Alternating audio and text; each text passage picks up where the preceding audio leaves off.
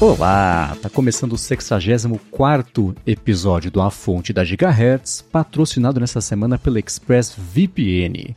Quem tá falando aqui é o Marcos Mendes e assim como toda semana o Felipe Espósito também tá por aqui. Tudo bom? Tudo certo, Marcos. E aí, como é que vai? Tudo bem, nem imagino a correria que foi o seu dia. Estamos gravando excepcionalmente nessa terça-feira para publicar voando o episódio assim que a gente terminar de gravar. Mas pelo visto, sua tarde você não teve tempo de tomar uma aguinha, né? Foi bem corrido, tá sendo na verdade, porque acaba o evento e aí a gente tem que correr para apurar tudo. Então a gente tá aqui gravando agora na terça-noite. Enquanto a gente tá gravando, eu tô escrevendo, tô apurando coisas. Você também deve estar tá de olho em tudo aí, porque é muita coisa, né, pra gente se inteirar de tudo, porque se nem a Apple fala tudo na Keynote, né, então é, a gente tem que ir atrás das informaçõezinhas. Exatamente. É por isso, inclusive, que neste episódio, excepcionalmente, não vai ter follow-up. A gente vai pular esse pedaço tudo e começar já falando sobre o evento, sobre o que pintou no evento e sobre esses posts todos que você está publicando sem parar no 95Mac. Eu acho que se tivesse um placar, você estaria à frente aqui, porque o que tem de post seu publicado nas últimas horas. pois é. Mas muito bem, o evento, como era previsto, né, aquela coisa de vídeo e muitos exemplos em vídeo, pô, pô, na verdade, nada de apresentação em palco de verdade. Eu não sei você, mas esse é um formato que eu achei que, sei lá, agora que faz tempo que não tem uma apresentação de verdade ao, ao vivo, né, no palco, aquela coisa toda, eu tô sentindo falta de um negócio desse. Ao invés de ficar pulando de vídeo para vídeo de demonstração de função, de recurso, de aparelho, que, sei lá, perde um pouco, né? Eu sinto bastante falta das keynotes antigas e principalmente porque para quem tá cobrindo é muito ruim esse formato novo, já que não tem pausa, porque antes tinha a galera, ah, o Tim Cook saía do palco, chegava outro, ele dava bom dia, bom dia, levantava a mãozinha. Agora não, é tudo muito rápido, muito corrido, não tem mais pausa entre uma coisa e outra, e pra gente que tá escrevendo em tempo real ali, é tudo mais corrido, mas também eu sinto falta da reação da galera, das palmas, das vaias quando eles anunciavam algumas uhum. coisas que o pessoal não gostava, e agora é tudo meio artificial, né? O vídeo é bonito, é muito bonito, mas já deu, né? É, eu também sinto um pouco de falta disso aí. Mas enfim, né? O evento começou seguindo bem o script dos últimos anos, aquele vídeo de olha o Apple Watch, que bonitinho, compre, senão você morre, né? Mas foi legal, é tocante, a história dos aniversários que puderam ser comemorados porque as pessoas têm Apple Watch, poderiam não estar por lá se não tivesse recebido alerta, é, ativado a função de SOS, dependendo da situação, do acidente e etc. E foi curioso porque assim que passou o vídeo, o Tim Cook começou, oh, então a gente vai começar aqui com os updates e tal. Eu falei, eita, voltou a época dos updates para você poder completar uma hora e meia de evento?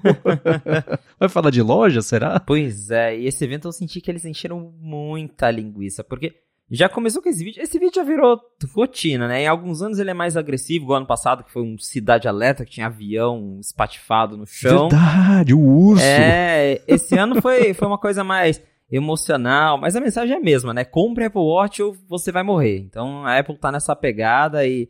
Mas pelo menos eles fizeram acho, algo mais sentimental e não tão agressivo, uhum. a musiquinha, a história do aniversário realmente foi legal. Mas como começou ali com o vídeo, aí o Tim Cook já começou com, ah, vamos falar de MacBook Air de 15 polegadas. Eu falei, quê? pra quê? E aí falaram, uhum. né, do, do, do, Vision Pro também. Isso eu já esperava, né? Se não falassem seria muito estranho, mas é, reforçaram, ó, oh, Vision Pro ano que vem, hein? Começo do ano que vem. Então, reforçaram uhum. a meta de que em algum momento vem aí. E aí seguiu pro anúncio do Apple Watch. Mas em geral eu senti que só pelo, pelo começo de, com esses updates, eu falei, nossa, as atualizações desse ano vão ser chatinhas, né? é, quando, e ele começou daquele jeito, ó, te falar de duas coisas aqui, de iPhone e de Apple Watch, né, já estabelecendo expectativas, fez esse update rápido. Achei interessante, achei legal, na verdade, que ele citou o Marcus Brownlee, num dos, dos reviews do MacBook Air de 15 polegadas, e logo depois também, para algum outro review, apareceu de novo o nome dele. Eu falei, olha só, tá cavalo cheio o Brownlee. Muito bacana. E Division Pro é aquela coisa que a gente comentou na semana passada, né? Botaram ali, ah, desenvolvedores estão felizes, né? Tem coisa bacana que vai chegar. Eu esperava um, uma data um pouco mais precisa do que só começo do ano que vem. Isso não aconteceu, o que me faz desconfiar que vai ter outro evento aí até o final do ano, mas a gente deixa de especulação para um próximo momento, que tem muito fato para falar, ao invés de a gente ficar especulando aqui. E começou com o Apple Watch Série 9, que enfim, depois de muitos anos e um longo inverno, ganhou um chip novo, né? Pois é, o primeiro update em três anos, porque a Apple lançou o Series 6 em 2020, ele teve um chip novo, aí o 7 teve o mesmo chip do 6, o 8 teve o mesmo chip do 7, que era o mesmo do 6, e agora finalmente a Apple trouxe o S9, que é, segundo eles, é acho que até 30% mais rápido do que os Apple Watches com o chip anterior. É, a GPU dele é 30% Isso, mais rápido. a GPU dele. Então, finalmente, né, um update mais significativo. Acho que o, o, Apple Watch Series 9 poderia ser resumido em poderia ter sido melhor, poderia ter sido pior, porque se a gente pegar o 7 e o 8 que não mudou nada, esse que mudou um pouquinho, tá, tá, tá bom, né? Melhor que o que a gente teve nos últimos dois anos. Apple Watch Série 9, melhor que nada. Já temos aqui o slogan para esse modelo. Ah, mas pintaram coisas legais e, e, agora é assim, é pensar no longo prazo que isso vai virar padrão para todo mundo conforme o tempo for passando, o pessoal atualizando coisas tipo processamento no dispositivo de funções ou pedidos frequentes para Siri, né? Que eles falaram de novo de Transformer, de Machine Learning, na verdade falaram especificamente de Transformer, e é um jeito inteligente de você usar o Transformer que é, ao invés de só entender o que a pessoa disse e correr o risco de entender errado, você compara isso com o que o Transformer teria predito que seria, como é que essa frase completa, e você tem um nível de acerto muito maior, uma certeza muito maior de que é aquilo que a pessoa diz. Eu achei super bacana esse jeito de implementar aí o Transformer. E também o negócio da Siri, por enquanto só em inglês e mandarim, e ainda assim, mais para o final do ano só, aquelas consultas de saúde, né? Pedir para ela, é, ah, vê aí quanto que eu dormi na última noite, é, ah, consulta aí como é que tá o meu batimento cardíaco em repouso, essas coisas que eles deram de exemplos são coisas bacanas e quem já tentou fazer isso com a Siri anteriormente deve ter falado, putz, era óbvio que tinha que ter isso, mas que bom que tá chegando, né? Então, é chato que por enquanto é só inglês e mandarim nesse primeiro momento, mas também é, são funções aí que olhando para um, sei lá, daqui a um ano, dois, é uma pena que demore, mas ainda assim, a hora que tiver mais a mão das pessoas aí vai ser bacana. É, tem essa questão da, da Siri, porque quando a gente fala em desempenho de Apple Watch, é, o Apple Watch é um, primeiro que é um dispositivo que a gente acaba não usando tanto assim com aplicativo de terceiro igual o iPhone. Então, sei lá, o aplicativo vai abrir um segundo mais rápido. Sei lá que diferença isso faz na prática, mas provavelmente lá pra frente, quando daqui três atualizações de WatchOS, quem tiver um Series 9 provavelmente vai sentir menos o impacto desses updates do que quem tá nos Apple Watches que ficaram aí um tempão com o mesmo chip de dois, três anos atrás. Então, a longo, pensando a longo prazo, é bom que a Apple tenha finalmente colocado um chip mais novo. E a gente não sabe ao certo, mas provavelmente isso deve ter um certo impacto na bateria, porque, enfim, chip mais novo, costuma ser mais eficiente, talvez dure um pouquinho mais. A Apple diz que a bateria está durando a mesma coisa de sempre, o famoso All Day Battery Life, então não deve mudar uhum. muito, mas quem sabe ganha aí né, uns, uns minutinhos ou até uma hora extra. Seria, seria uma boa, né? Sim, e coisas do tipo a tela, que agora é mais brilhante, né? O brilho máximo do Série 9 é de, vai até 2000 nits, e, bom, é um nit no começo, se você tiver no escuro, aquela coisa toda ali, parte de um nit agora, que é engraçado, e nit a Apple explicou uma vez que a, a luminosidade é emitida por uma vela. Foi um vídeo super engraçado, super dinâmico e rápido, etc. E o que é um nit? Aí era uma senhorinha. Ah, meu filho, nit todos sabem, é uma luminosidade de uma vela. Aí pronto. Gravou na cabeça de todo mundo ali. E, bom, ganhou aquele Ultra Wideband de segunda geração, né? Que deixa você dar um ping no iPhone. Que é uma coisa que a gente até no ADT, ou talvez aqui, já falou, nossa, não tinha, não tem como fazer isso, né? Verdade. Agora Sim. vai ter.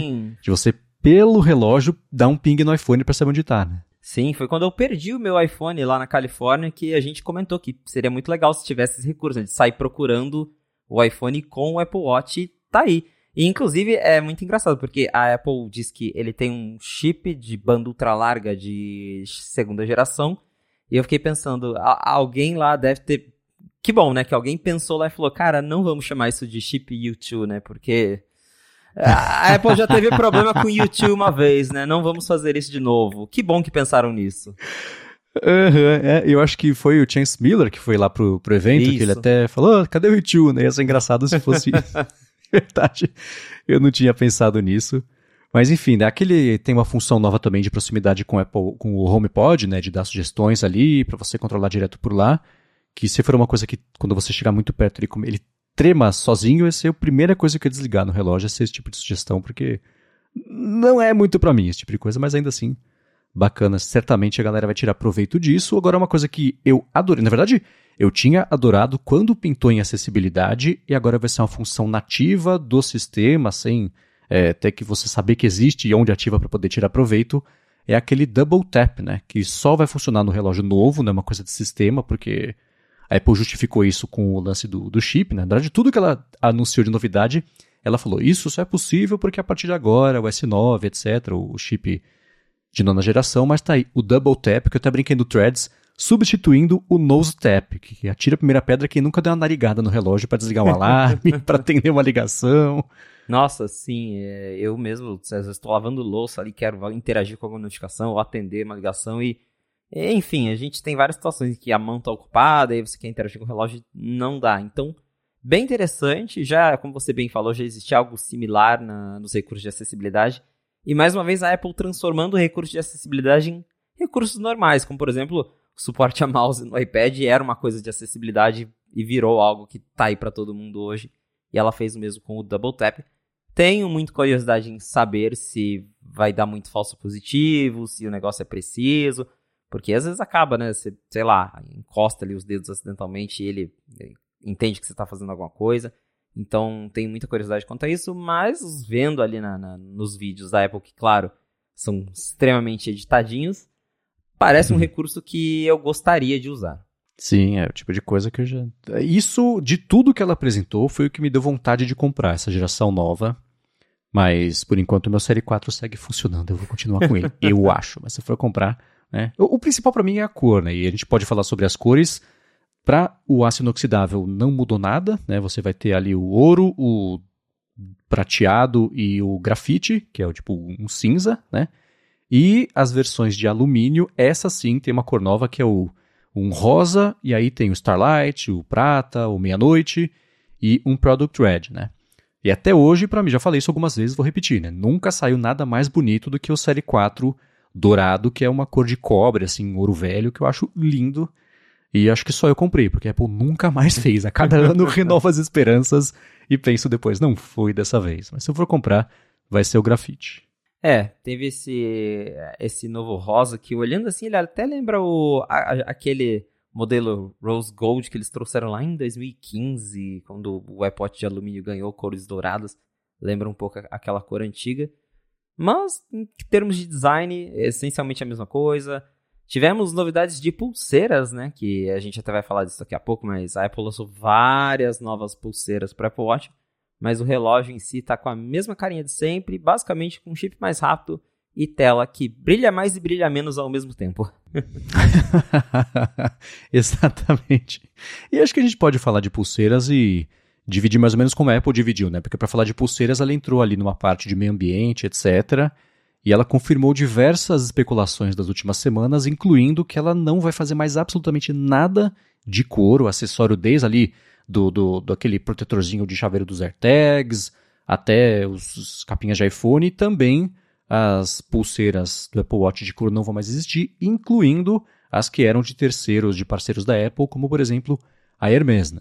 Exato. Então a gente já vem especulando isso há algum tempo, comentamos aqui na fonte e logo ali no comecinho do evento, no meio da apresentação do Apple Watch, eles fizeram um vídeo engraçadinho que tinha ali o, o, o Tim Cook fazendo uma reunião com os executivos da Apple, Lisa Jackson estava no vídeo, a Octavia Spencer, que é atriz de uh -huh. Told, estava lá fazendo o papel de mãe natureza. E... e... é engraçado que no Acabana ela faz Deus, então ela já fez Deus e a Mãe Natureza. Pois é, olha só, encaixou bem. O vídeo, uh, acho que o vídeo ficou uhum. meio tipo, no momento eu tava mas que coisa cringe, mas assim, depois vendo o vídeo separado, quando acabou o rio, eu falei, ah, ok, é, é, é foi engraçadinho. Uhum. Mas então, foi, foi mais um, um, dos pontos que eu falei, nossa, a Apple tá gastando tempo de keynote com isso. Mas, enfim, uhum. né, teve o vídeo e aí durante isso eles vão foram ali soltando várias ações que a Apple, a gente já algumas que a gente já conhecia, e aí do nada eles falavam, ah, nós vamos parar de fazer acessórios de couro, aí já, opa, tá, tinha rumor disso. E agora, uhum. né, é oficial, a Apple confirmou que eles estão usando materiais muito mais recicláveis para fazer as pulseiras, a parte interna do, do, dos produtos, vão mexer na caixa de novo, que é algo que eles já vinham fazendo desde que eles tiraram o adaptador de tomada das caixas para diminuir ainda mais o tamanho.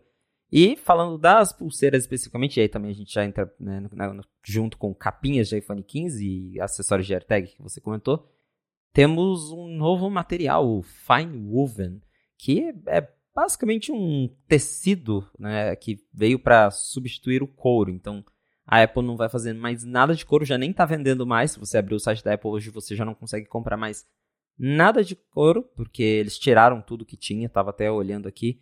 Não tem mais os chaveirinhos de couro de AirTag, não tem mais capa de couro para os iPhones antigos, e os iPhones novos também já chegam ou com capa de silicone ou com a capa Fine Woven, que é esse tecido novo. Mesma coisa para as pulseiras de Apple Watch. Então, foi mais um jeito aí da Apple reforçar o compromisso dela com o meio ambiente, porque a gente também comentou isso, era um tanto irônico a Apple ser a empresa que sempre está falando de meio ambiente e continuar vendendo coisas de couro que para fabricar isso é, acaba gerando um dano ao meio ambiente muito grande, né? O processo de fabricação de couro é um processo que acaba é, emitindo muito carbono e a Apple falou disso e justamente por esse motivo agora eles aceitaram e falaram não, vamos para a gente chegar na nossa meta de zero emissão de carbono até 2030, a gente vai parar de fazer acessórios de couro e agora tá mais do que oficial e já conhecemos aí a linha, os primeiros acessórios fine woven que eu tô bem curioso para ver pessoalmente porque dá a gente tem uma ideia de, do que é olhando na foto, mas eu queria sentir aquilo na mão, né, para para ver e pegar e porque eu olhando assim o, o, o fine woven me dá uma impressão de que aquilo lá vai sujar pra caramba, não sei. sujar e desbotar, né? Exato. né? Nos cantos. É, então eu tenho esse receio, mas é um material que eu tenho curiosidade de, de ver antes de, de decidir se eu compro alguma coisa nesse material novo ou não. Sim, é. O, o, voltando pro lance do vídeo, que é com o Octavia Spencer, e eu fiquei o vídeo inteiro, eu falei, cara, a menininha, que menininha, mulher baixinha, né, que entra lá no começo, é uma atriz que eu falei, cara, eu já vi em alguma coisa que era um papel super awkward, assim, e, e, aí eu lembrei, ela é a Keila Monterroso que fez é, Curb Enthusiasm. Ela é a Maria Sofia da última temporada. Eu falei, ah, ufa, me deu um alívio que eu lembrei. Mas eu tive a mesma impressão que você, assim, no evento, totalmente fora do lugar aquele vídeo, né?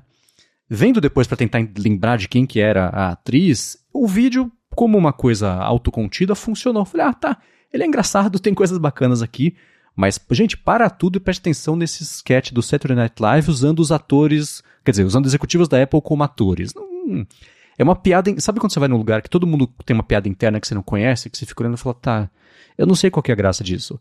É esse vídeo, né? Assim, deve ser muito legal gravar, botar o Tim Cook lá pra parecer nervoso, botar todo mundo lá pra conversar com o TV Spencer. Mas no evento da Apple achei que ele ficou fora do lugar, mas eu achei engraçado, divertido, vendo depois. E, enfim, né? Se você. A, a premissa é assim: Ninguém quer saber do meio ambiente. Todo mundo se importa, né? muita gente se importa, né? todo mundo, mas na hora de falar sobre isso, né? ainda mais um evento, coisa assim, me mostra iPhone, não quero saber de economia, de não sei o quê. Então, acho um jeito divertido de falar sobre isso. Bacana, mas eu achei que mesmo no evento mesmo passou da, da, da duração ali, mas como vídeo separado, beleza.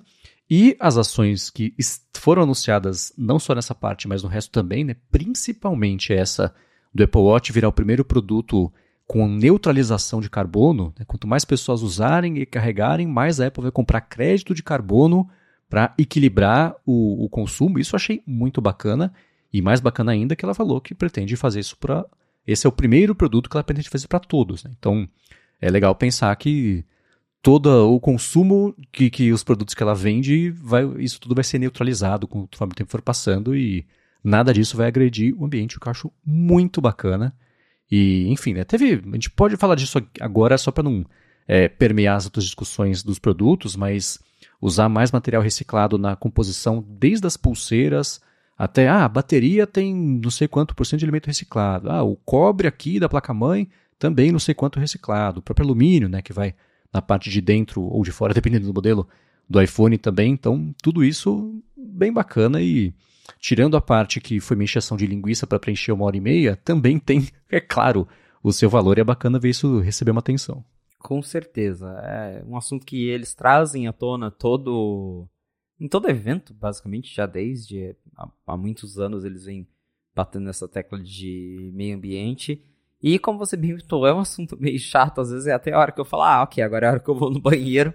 Mas aí começou esse videozinho, apesar dele ser meio estranho, eu fiquei prestando atenção o tempo todo, né? Então, talvez foi essa a ideia mesmo.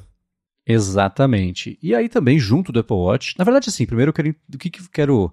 A gente falou sobre o que, que apareceu nesse Apple Watch Série 9. Ele como um update pontual. É claro que assim, pra, se fosse para mim, ia ser um salto gigantesco, porque, né, dá nem pra comparar o 4 com o 9.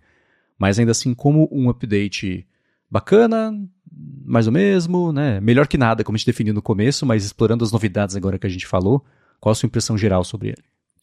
Bom, a gente já, como já até falei ali do, do Series 9, é basicamente isso, né? Mas melhorou algumas coisinhas. Eu mesmo até fiquei interessado porque eu tenho o Series 7, eu pulei o 8 porque o 8 não mudou nada.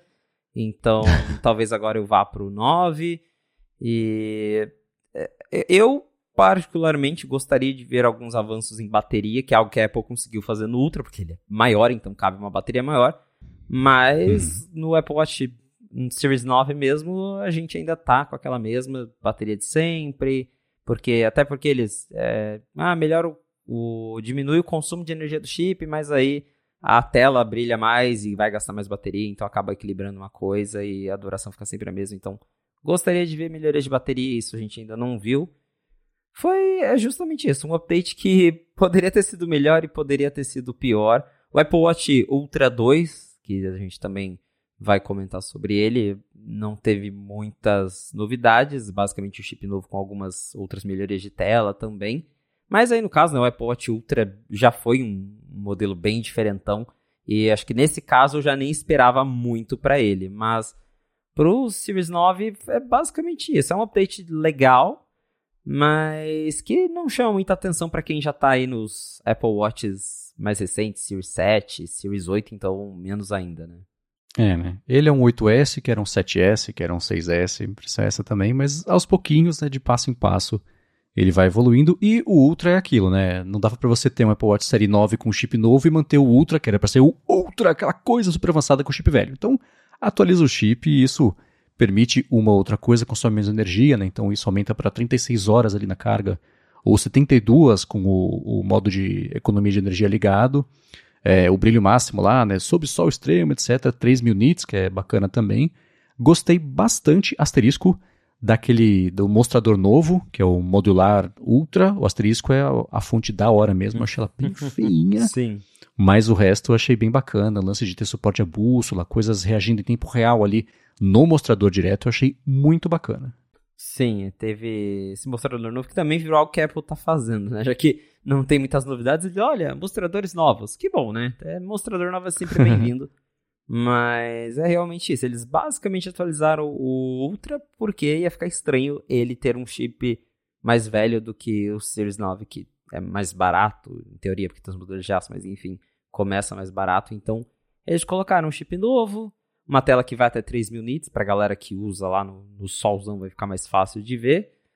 E é isso, né? Basicamente as outras novidades uhum. são todas de software, mas esse em específico é realmente uma atualização para quem ainda não comprou um Ultra, porque acho que ninguém que comprou o Ultra, primeira geração, vai sentir a necessidade ou vontade de, de comprar isso, né? Mesmo que a pessoa faça caminhada no deserto do Saara, a tela de 3 mil nits não vai fazer diferença. Uhum. Eu ia usar justamente o deserto do Saara como exemplo. Né? Tá sob o sol ali, Saara, né?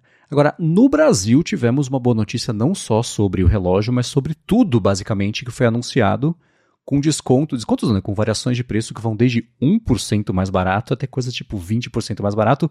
Os relógios especificamente é aquela coisa, né? 4, 5, 6%, mas é melhor para baixo do que para cima. Então, relevante e útil para quem vai desembolsar mesmo aí alguns milhares de reais para poder comprar, né? Com certeza, porque por muitos anos a gente já viu só variação para cima, né? Então, qualquer 100 reais que cai no preço aqui, a gente já fica, olha só, ficou mais barato. E tanto os iPhones antigos e Apple Watch antigos que continuam à venda, como por exemplo o Apple Watch SE de segunda geração continuar na linha, é, esses modelos ficaram um pouquinho mais baratos, como também os novos lançamentos também vão chegar custando menos aqui no Brasil. Eu estou vendo aqui agora O Apple Watch SE, o modelo de entrada dele, que custava 3.400, agora custa 3.300, ou seja, literalmente caiu 100 reais. Mas caiu, né? É melhor que nada. E olhando aqui também, o Series 9 ele vai chegar no Brasil custando um pouco menos do que o Series 8. Se eu não me engano, o Series 8 ele custava 5.300 e o Series 9 vai chegar por 5.000 redondo. Então aí, cerca de 5% mais barato. E os iPhones também estão mais baratos. A Apple deu uma boa diminuída nos preços. O iPhone 13, por exemplo, que continua na linha, ele caiu de 6.500 para 5.500. Então, um desconto de mil reais para quem estava querendo comprar um. E a gente sabe que no varejo esses descontos vão ser ainda mais generosos. Então, uhum. para quem está procurando aí comprar, estava esperando os novos iPhones para comprar um modelo mais antigo ou também um Apple Watch, vale ficar de olho no varejo a partir de agora, porque com certeza esses descontos vão pintar por lá em breve.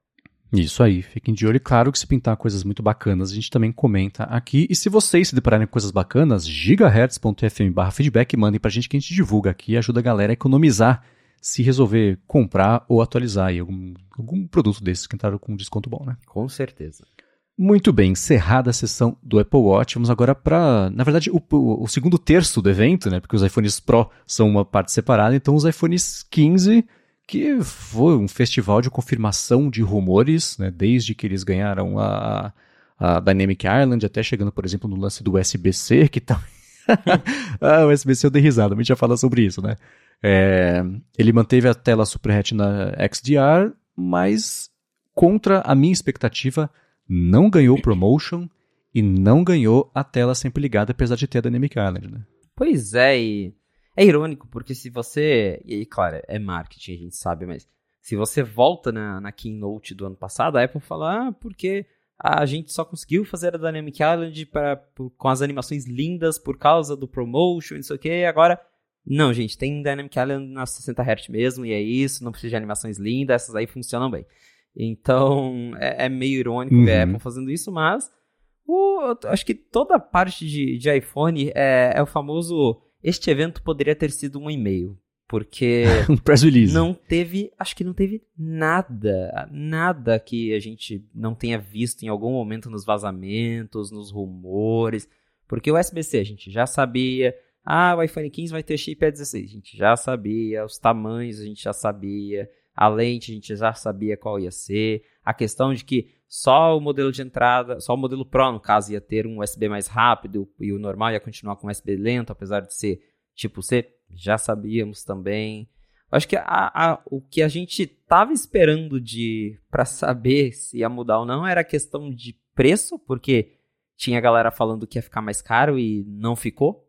Então, até a gente pode conversar mais sobre isso, que eu realmente estava esperando que os iPhones iam ficar mais caros de todo mundo falar isso. Chegou uhum. na hora ficou a mesma coisa. A hora que a Apple falou que ia custar um mesmo, eu falei, olha só, vão, não vão deixar mais caro, né?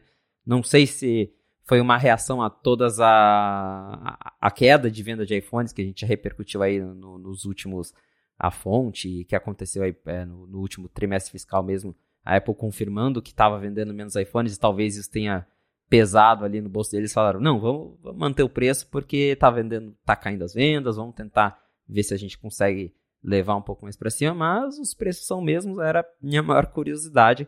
Tem assim uma ou outra coisa legalzinha, como por exemplo, é um recurso que me chamou a atenção e que eu acho que já deveria ter faz tempo, é aquilo do modo retrato, de que o iPhone em segundo plano ele já faz a foto normal em modo retrato. Sim. E aí, se você quer a foto em retrato, você entra lá na edição da foto, clica lá, retrato, e ele já aplica o efeito. Isso é super legal. Mas acho que era algo que poderia já ter sido feito há algum tempo, até porque o iPhone 15 normal vai ter isso. Ele tem o chip A16, que é o chip 14 Pro. E obviamente o 14 Pro não vai ter esse recurso. Mas é, isso me chamou a atenção na hora que a Apple estava mostrando. E pensando agora, claro, como alguém que compra os iPhones de entrada e não os modelos Pro, acho que os modelos de entrada eles, desse ano eles chamam bem mais a atenção do que o iPhone 14, né, que era essencialmente um iPhone 13 com era essencialmente um iPhone 13 ponto, porque ele tinha aquele chip A15 rebatizado e o satélite e só. E ele não tinha Dynamic Island, não tinha nada.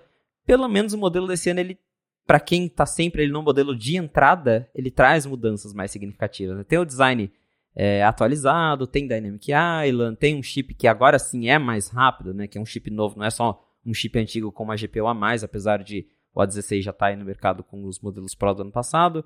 Tem as cores novas discretas que a gente também já tinha é, comentado, porque vazaram as imagens e realmente são cores super sutis, quase invisíveis.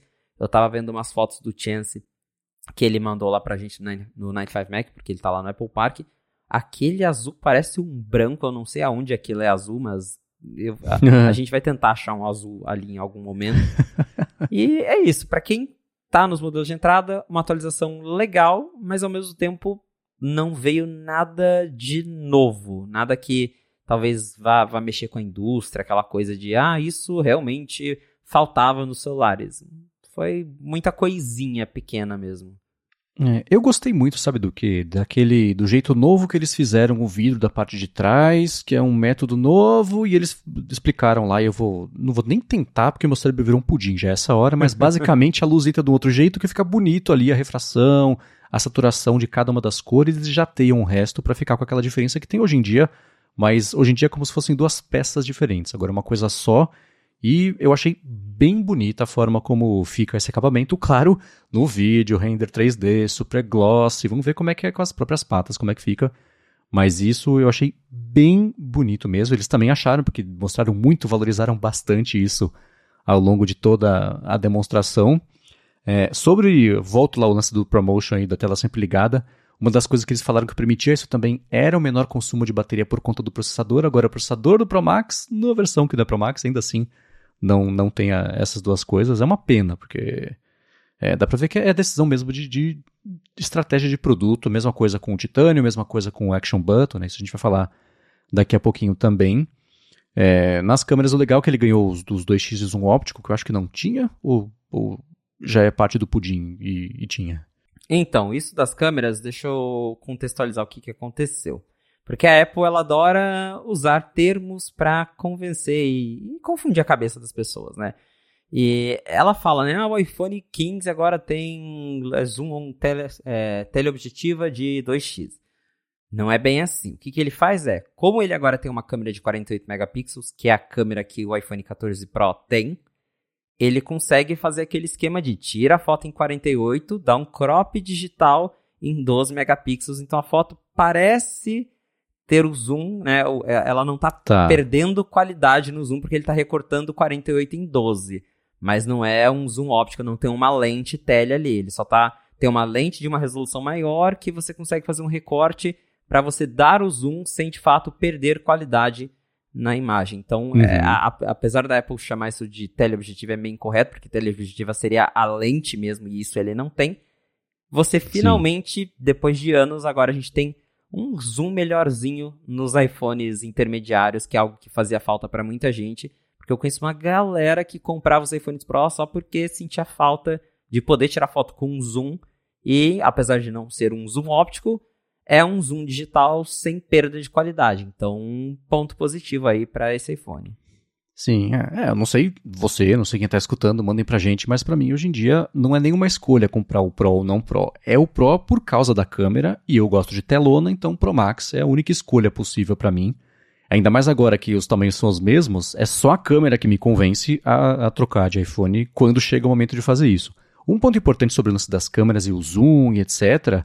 Essa foi uma discussão que o pessoal do Accidental Tech Podcast teve por dois episódios já e alguém da Apple entrou em contato com eles para falar, gente, não inventa de tirar a foto de 48 megapixels e você fazer o crop da foto porque você quer. Use o zoom do aparelho, porque aí na hora de fazer a foto, o aparelho aplica todos os balanceamentos de cor, profundidade, correção de textura, etc., com o contexto da foto. Então, se você tiver sem zoom, um céu enorme e uma casa no fundo para dar um crop depois, é diferente de você tirar foto já com zoom na casa, que a inteligência da foto vai deixar no ajuste fino ali exagerado às vezes, para as cores só daquele contexto. Então vale sempre você aplicar o zoom, porque a foto vai ficar melhor do que você estar tá sem o zoom e cropar depois para ficar com o enquadramento que você quiser. E eu vou deixar na descrição aqui o link para o último episódio que eles falaram sobre isso, porque, enfim, a explicação é um pouco mais comprida do que essa, mas já, já pode ajudar o pessoal aí a evitar de tirar uma foto que poderia ter ficado melhor sem essa dica. Exato. Então, é, teve essa novidade aí do zoom, que ele tira agora a foto em 48 megapixels. Basicamente, as novidades de câmera que a gente teve na lente principal, claro, do iPhone 14 Pro, elas chegaram no iPhone intermediário, que é bem legal, porque agora esse pessoal vai também poder tirar as fotos em 48 megapixels. E um detalhe bem interessante é que a Apple falou no evento que, inclusive por conta das melhorias no pós-processamento, eles agora vão tirar, o iPhone por padrão vai tirar uma foto de 24 megapixels ao invés de 12.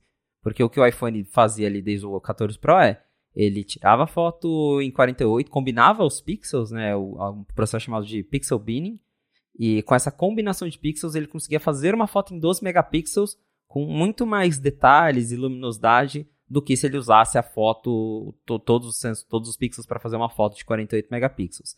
E segundo a Apple, eles conseguiram melhorar o, o, processamento das fotos de um jeito que o iPhone faz uma foto de 24 megapixels, ou seja, ela vai ter uma resolução maior, ela vai ter mais detalhes. Quando você tirar a foto e der um zoom ali com seus dedões na tela, você vai conseguir ver mais detalhes sem perder qualidade. Então isso eu estou bem curioso já para ver, porque a Apple diz que o 24 agora é um padrão, e eu achei bem legal que eles vão dar opções. Então você toca ali no, no, no botão de 1x e você vai conseguir alternar se você quer tirar a foto um pouquinho mais perto, um pouquinho mais longe. Então, pelo menos isso agora a Apple está flexibilizando mais. Ali você vai ter várias opções de, de recorte, né? De, de basicamente para você fazer a sua foto e quanto mais opções, mais legal para quem é fanático por foto, para quem gosta, para quem gosta de ter controle de fotografia, que é o meu caso, por exemplo. Sim.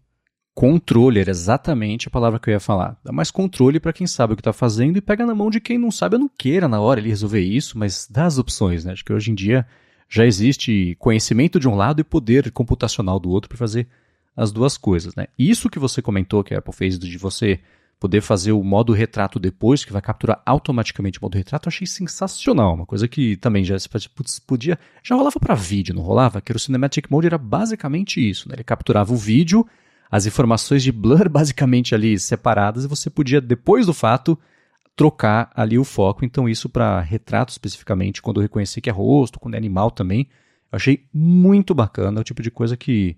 É, eu, não, eu acho que não vai ser retroativo, né? Mas se fosse, eu vou estar para todas as fotos tiradas com pessoas para poder aplicar isso aí, porque dá um efeito bem bacana. Exatamente. Do, do modo retrato ficou bem legal. E é justamente, são pequenos recursos que são legais mas se a gente pegar aí, no, né, olhando por cima, não, o, o, iPhone 15 ele não trouxe nada, primeiro, nada tão revolucionário e também nada que a gente não esperava. É, né? Agora, eu vou confessar que eu dei risada do lance da confirmação de que o USB-C vai ser o USB 2 com exatamente a mesma taxa de transferência de velocidade de 480 MB por segundo, megabits né, por segundo do cabo Lightning. Sempre foi lançado, o Lightning está ultrapassado, né? Ele transfere só 480. Eles trocaram falaram, tá pronto. Não é o que vocês queriam? Tó. é a má vontade da má vontade, Nossa. só para ser, né? Como, e aí aquela coisa, a lei da Europa só vai valer a partir de novembro do ano que vem, os iPhones do ano que vem não vão entrar nisso ainda, só os outros. Então, assim como o lance das câmeras que a gente falou, de processador, de várias telas sempre ligadas, etc., esse vai ser mais o argumento de diferenciação entre a linha Pro e não Pro, mas eu dei risada. Eu imagino as pessoas aplaudindo na hora do USB-C e depois vaiando na hora que descobriram que ia ser USB 2 com velocidades iguais aos Lightning, ou seja, não adiantou nada, vai ter um monte de cabo no lixo e um monte de gente usando os 100 reais de desconto do aparelho para poder comprar o cabo depois. Desfazendo as palmas, né, no caso. Mas é, não, não chega também a ser uma surpresa que a gente cogitou isso, porque é exatamente que a Apple já faz no iPad, porque o iPad 10 ele tem ele tem USB-C, só que também é 2.0 com a velocidade lenta de sempre. O iPad Air ele tem USB 3 e o iPad Pro tem Thunderbolt de verdade. Então a Apple fez a mesma coisa no iPhone, provavelmente para economizar ali um centavinho por, por unidade que vai virar, não sei, 50 milhões de dólares no final do mês para o Tim Cook. Mas é claro que a Apple faria isso, não é nenhuma surpresa.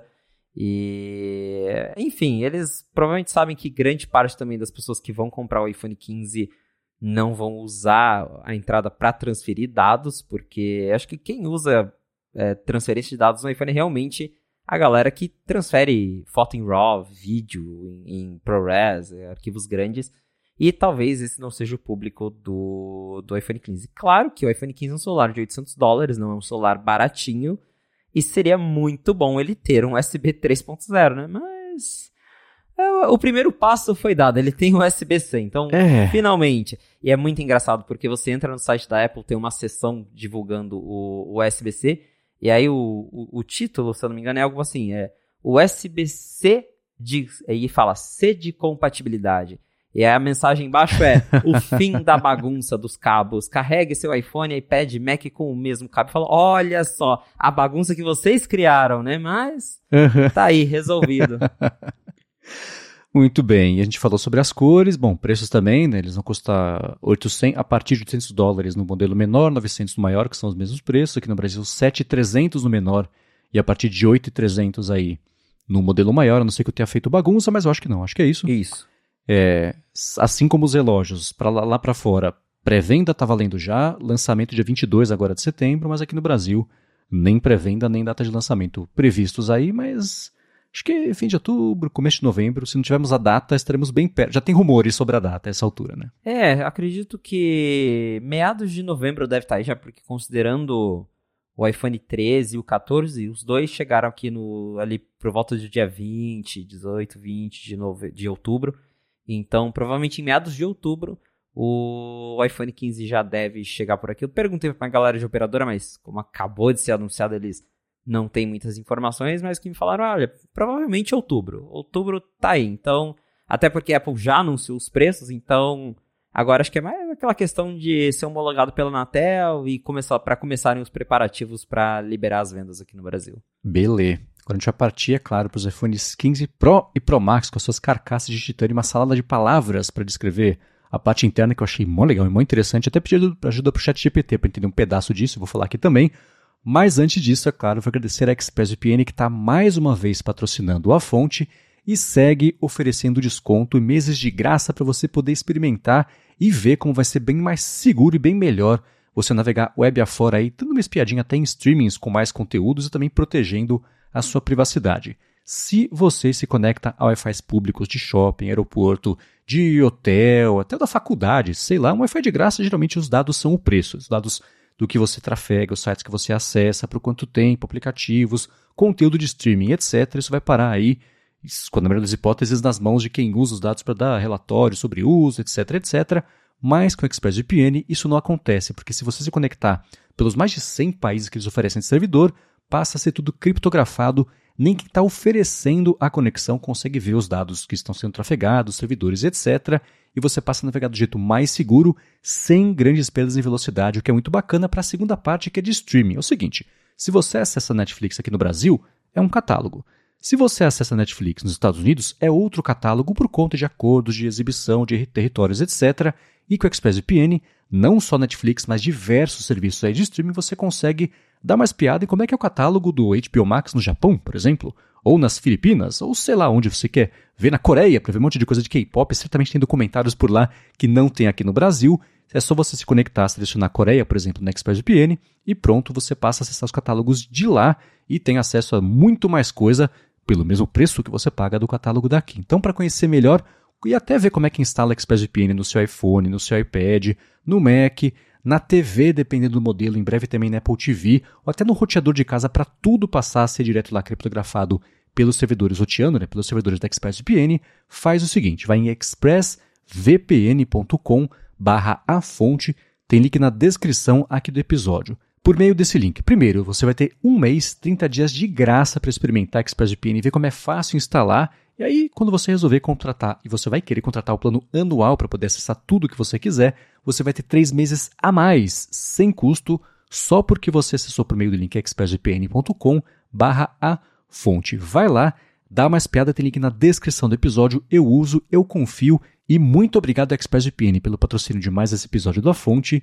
e pelo apoio a toda Gigahertz. Valeu ExpressVPN! Muito bem, iPhones 15 Pro e 15 Pro Max também confirmando basicamente todos os rumores que tinham pintado sobre é, esses modelos, o que ia chegar, o que ia sair, o que ia aparecer nele, né, desde o ano passado que o Garmin e você basicamente começaram a vazar aí para o mercado o que ia rolar. E bom, o principal da parte de fora é que eles, a carcaça, a, a armação deles, a moldura, sei lá, é de titânio e não mais de alumínio, mas a parte de dentro, essa vai seguir sendo de alumínio, e aí a parte reciclada, que a Apple tinha até comentado aí no, no começo do evento, e aí essa parte do titânio fez sentido o convite do evento, que eram as partículas toda, aquela coisa toda do titânio que, enfim, né, voltou, vai voltar à moda, inclusive, o aço escovado, que por muito tempo é, a Apple foi uma grande promotora do aço escovado, isso sumiu, começou a ser tudo mais polido, e agora volta o aço escovado com o titânio aí, sendo o quadro dos novos iPhones. Exato. Então a gente já sabia que o iPhone ia ter o frame de titânio,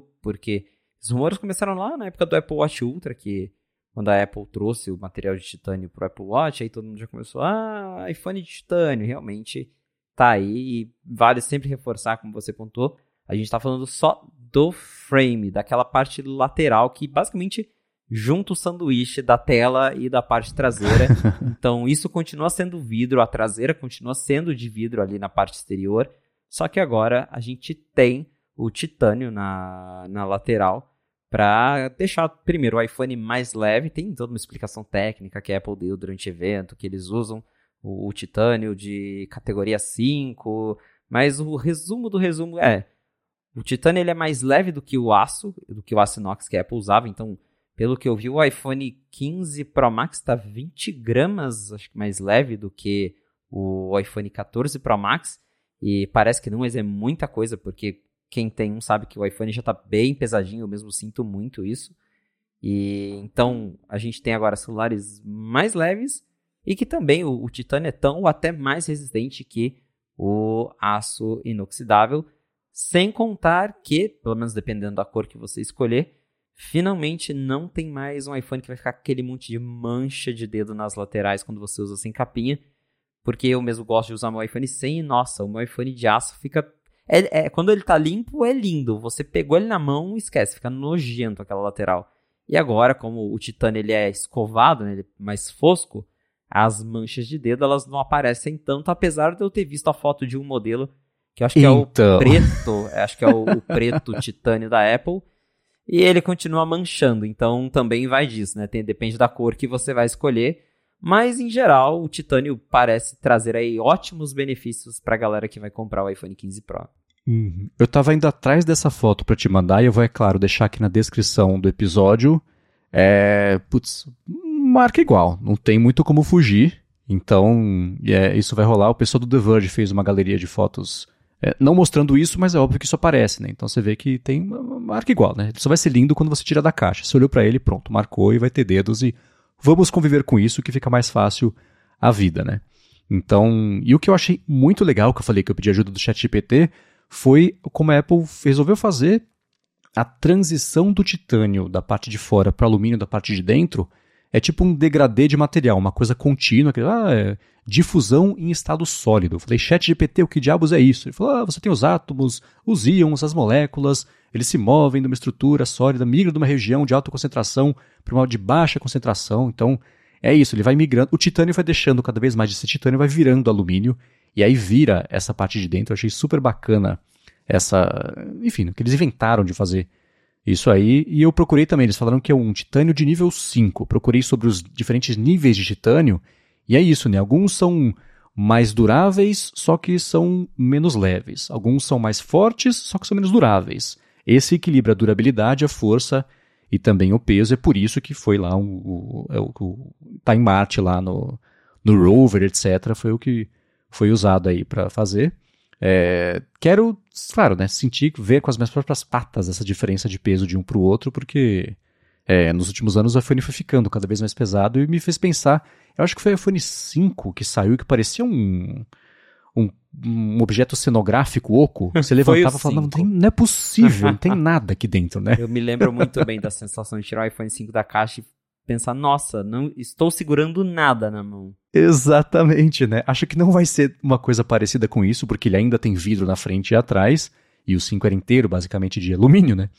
Mas ainda, e justamente vindo do 4, que era de vidro na frente e vidro atrás, então tem essa diferença. Mas ainda assim, tô curioso para sentir ali ó, com, as, com as mãos a diferença e ver o quão mais leve é esse titânio, enfim, o iPhone por ter o titânio que é mais leve. Exato, tô curioso também tô bem curioso para ver isso na prática, justamente porque o peso do iPhone 14 Pro Max me incomoda bastante, então se ficar mais leve, tá ótimo, já tô feliz. é, é o tipo de coisa que eu não tenho muita sensibilidade, engraçado. Se mover um pixel pro lado de alguma coisa já me dói o olho, mas o peso, eu falo, putz, esse é o peso, e esse é o peso, e esse é o peso, né? Fazer o quê? Eu vou carregar ele por um ano no bolso, ou por mais de um ano no bolso, na mão do mesmo jeito, então beleza. Eu não tenho tanta essa sensibilidade aí de, de ah, variou 50 gramas para cima ou para baixo. Beleza, mas bacana que tá ficando mais leve, é mais cômodo para muito mais gente do que eu que é, não, não reparo nisso, né? Uma coisa que eu vou reparar com certeza, eu falei de mudar um pixel, é o lance de ele ter agora as laterais mais arredondadinhas, né? Fica com um, o titânio especialmente dá esse esse efeito mais, não sei, inchadinho para ele, para ficar com aspecto ele é mais ergonômico de olhar, sei lá, definir.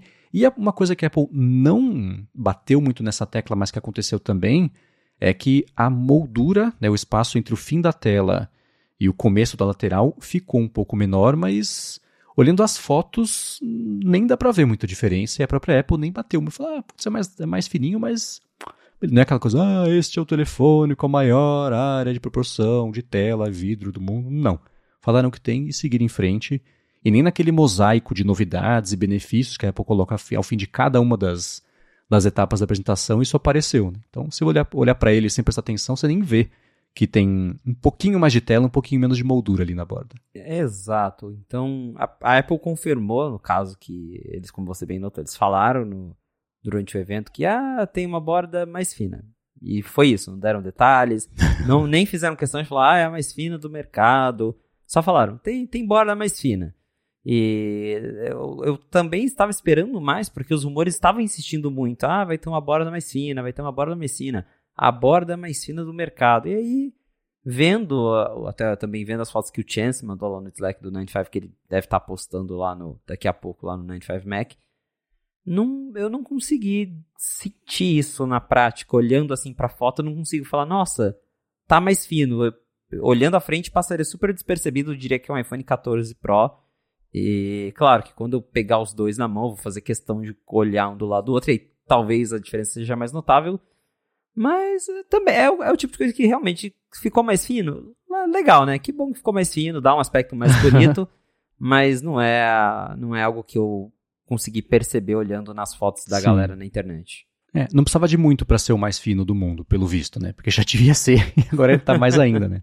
Mas enfim, né? E aquelas coisas, uma coisa que me chamou a atenção bastante no evento foi que a Apple citou explicitamente como a reparabilidade vai ficar mais fácil, né?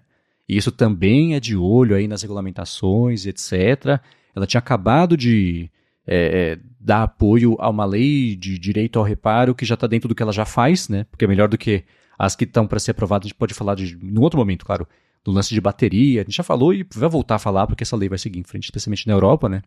Então dá para ver que ela já está batendo nessa tecla para tentar, é, pela recorrência, fazer entrar no, no, na crença popular que os iPhones são fáceis de reparar, então não precisa olhar para cá, tá resolvido, nada para ver aqui, né? Mas ela nem que seja um segundo, ela dedicou isso específico no evento, o que você olha e fala, hum, entendi o que esse esse poker aí que você tá jogando com esse assunto. Então, teve isso. Eu também fiquei bem surpreso quando eles falaram, eu tava lá, porque é uma correria cobrindo, então eu acabo olhando assim quando eu ouço alguma coisa que chama atenção. É, não sei que, reparabilidade. Eu falei, opa, o que está acontecendo aqui, né?